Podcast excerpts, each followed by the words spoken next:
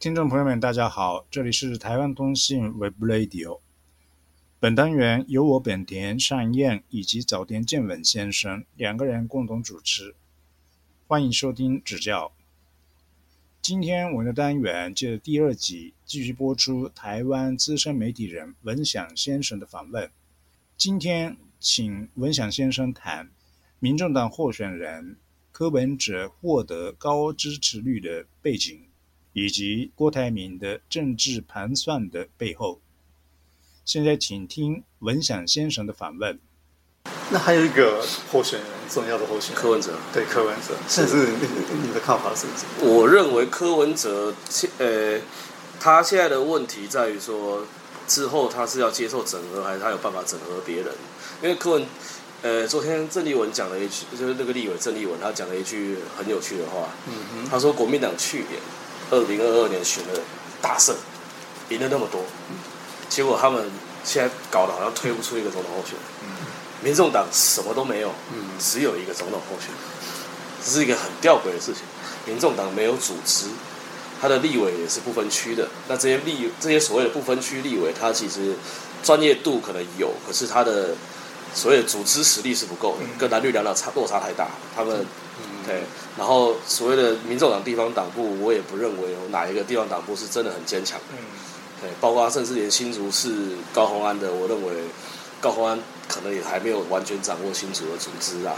嗯，那接下来选举，柯文哲自己也会一定也会担心，就是他的民调是真的还是假的。嗯嗯嗯。因为蓝绿两党选成金了，他们都算得出来，真正的操盘手他算得出来，这个你开几票，这个县市开几票，这全国大概可以开几票，然后剩下浮动的。那个所谓中间选民还可能还有多少空间？其实都算得出来。柯文哲的人应该算不出来。我认为柯文哲不知道自己的民调为什么变这样子，所以他也会怕哪天他的民调一瞬间没了，崩盘。嘿，因为因为这个东西他算不出来，他不知道哪里来的。但是蓝绿他们是知道自己的票哪里来的，他们知道自己的票多少多少多少，然后还要再去争取多少多少多少。但是民众党没有这样的东西，所以对他来讲，他。所以他他那一天他在接受专访，他为什么会抛出所谓他不选也可以这句话？我认为有两个理由。第一个理由是，他那个时候刚好变成民调第一名。那我我忘记哪一家公司做的，反正他好像把它做到第一。但是即便不是第一，他可能也不错。那他会怕，因为现在的策略会会开这种三三角都的结构，它会变成说。蓝绿又开始围攻他了，因为当你变第一的时候，两边都要来开始把你拉下来。他很怕这件事情，因为民众党资源不足以支撑他可以抗连续打两边两大党这样子。所以我认为他第一个他要缓解蓝绿对他的攻击，有一种就是我没有那么用力选，我可能也不一定要选到最后，你们不要对我这么凶。有我觉得第一个理由他可能有想要缓和那个气氛。第二个理由，我认为他是在跟国民党。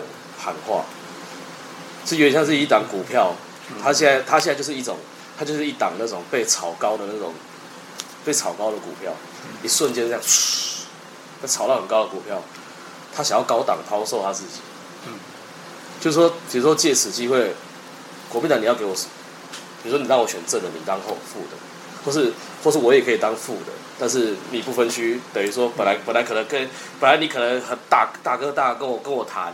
你可能不分区勉勉强给我个一席，那我现在要一半。我现在不分你的政党票，国民党跟民主党可以合在一起没关系，是我要一半。嗯，或者是说哪不哪一个选区我们有机会的，我们有很强的人的，你要让你要让我选上。我我认为他他在他其实是在试出一个条件，要国民党好好看看他现在还有价值的时候要怎么用。嗯，那要开，因为他现在民调正高，他一定有谈判筹码，他一定是，他哎，一定是想要跟国民党要更多东西。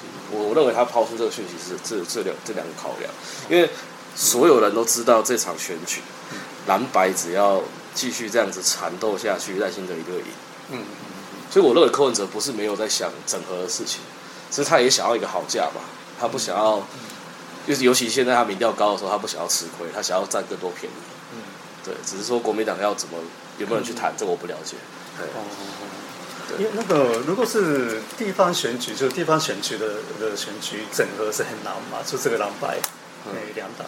可是就是你刚刚你所的这个不分区的话，有可能呢。过去我记得性亲民党哦有有加有在排在那个国民党的不分区里面过，哦对，他是保留亲民党籍，那时候是四席吧，嗯对，以前有合作过的潜力啦，只是说看他们有没有可能这样子。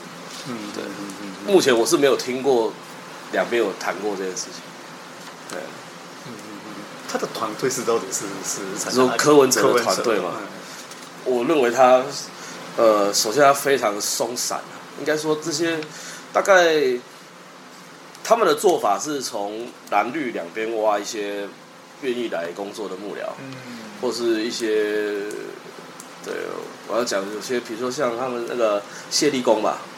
诶嗯他现在我忘记是什么职，他现在没有职位，他以前当过民进民众党秘书长但是更早之前国民党提名过他选基隆市长，也提名过他选立委。嗯那我我认为民众党聚集了很多那种在蓝绿两边发展不太顺利的人，所以他们会到民众党这里来。嗯那还有一些可能年轻人，包括我们自己同业啦，媒体圈的哦。很多人去那边当发言人，呃，也有人准备要选的。嗯。你看形象还不错啊，都是那种帅哥美女啊，大概 他们都找这些人来啊，就是 对对对对对，其实你去看他发言人都蛮漂亮的啊、对对对，都很漂亮，然后男的也很帅，帅哥都有，哎、嗯就这个男的帅，女的美，这样子找来一群这样子，民众党这样子，哦。对他们想要打造一个年轻的品牌啦，对，但是民众党最大的问题是他没有路线，嗯嗯嗯那这是一个很严重的问题，他没有一个核心理念，是。他至今能够闯荡的原因，就是纯粹是出利用蓝呃民众对蓝绿的厌恶。就柯文哲那句话，什么“乐色不分蓝绿”，那个用到现在，嗯大概我我猜大部分支持民众党的人都都喜欢这句话，哦这就是民众党的路线。可是你问他自己本人本来的路线是什么时候，其实我认为他们自己都说不清楚。其实讲来听，他们就是蓝绿好的他挖一点来，蓝绿不好的他骂都骂，大概用这种方式拼拼凑凑出自己的路线，但是永远可以改，就跟柯文哲的个性一样。今天讲 A，明天可以讲讲那个反对 A，今天讲明天不算。柯文哲大概就是这样的个性，哦民众党也是这样的路线。就看人说什么话是这样，看当他是哎。看当下的时事。其实他们也蛮聪明的，因为台湾人真的蛮健忘。的。大概去年大家很在意的事情，今年突然间大家都忘了。这政治上很多这种事情，对啊。因为。他上次去去日本访问的时候，是是是。是钓鱼台哎哦他讲那句话那个就也是针对日本。对啊，对啊，对啊。哦，像他那个，对。啊，他他那个就就人家就很多意见的嘛，对吧？嗯是啊，他他常常这样子，哦，看人讲什么话，对，看人讲什么话，是不是这样子嘛？对对对对对对对。哦哦哦那还有一个哈，那个郭台铭，哦，对，郭台铭是是怎么样子？呃，郭台铭的状况比较复杂，就是说，呃，他不能用我们纯粹传统的政治逻辑去判断他想要做什么事情，因为他就是一个商界来的大老板，嗯台湾首富，然后也富有名望嘛，对。那他最想做什么，我不了解。那从侧面的，因为我打也也是会去打听嘛，那大概听到讯息是说，呃，他有在准备联署。那地方上就是有几个国民党的派系，这个大概新闻都有写，就是说，就是这有的要不要帮他嘛？那他有在接，本人也有接触农渔会的系统，包括南部的一些什么的，他他一直在准备。可是他准备这个要做什么？就说以我们就光是我们刚刚讲沙卡都赖清德都已经很稳了，那四卡都不是更稳了吗？对，这张桌子就更稳了。那所以郭台铭不知道吗？他一定知道。所以我听到的传闻是说，他不无意去当第四组候选人，但他会联署。可他联署的目的是什么？他希望展现他的联署实力给国民党跟民众党看。他就是要选那个正的，他就是希望国民党把正的位置让给他。他希望民众党把正的位置让给他，所以国民党这边的做法就是最近传的嘛，就说哦，好像好像什么中常委啊，还是党代表啊，换候啊，大概有这样的传闻。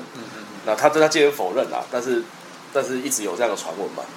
那民众党这边也有消息说什么他要并购民众党，那还有周刊还写说什么让大哥做四年，对，这个这个就是媒体上都有报道的事情嘛。那他的逻辑大概就是，我认为他就是想要跟他就是想要选正的，他认为他自己只能当正的。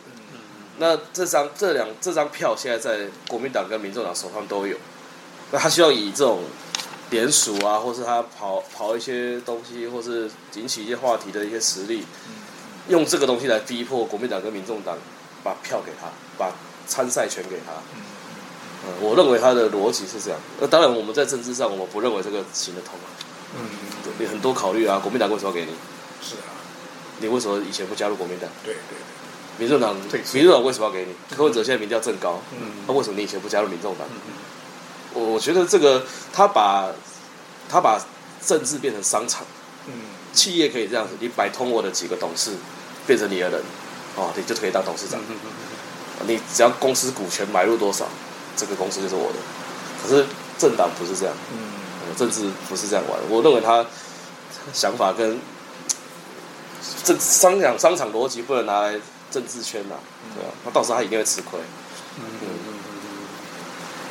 那还有一个哈、就是这个现在是表面上台湾这这样是这个呃三组或是四组的对。这个候选人在在争嘛，对。可是还有一个很重要的一个一个因素就是大陆中国大陆的对因素，你怎么看这个对这个呃台湾的选举呃的中国因素？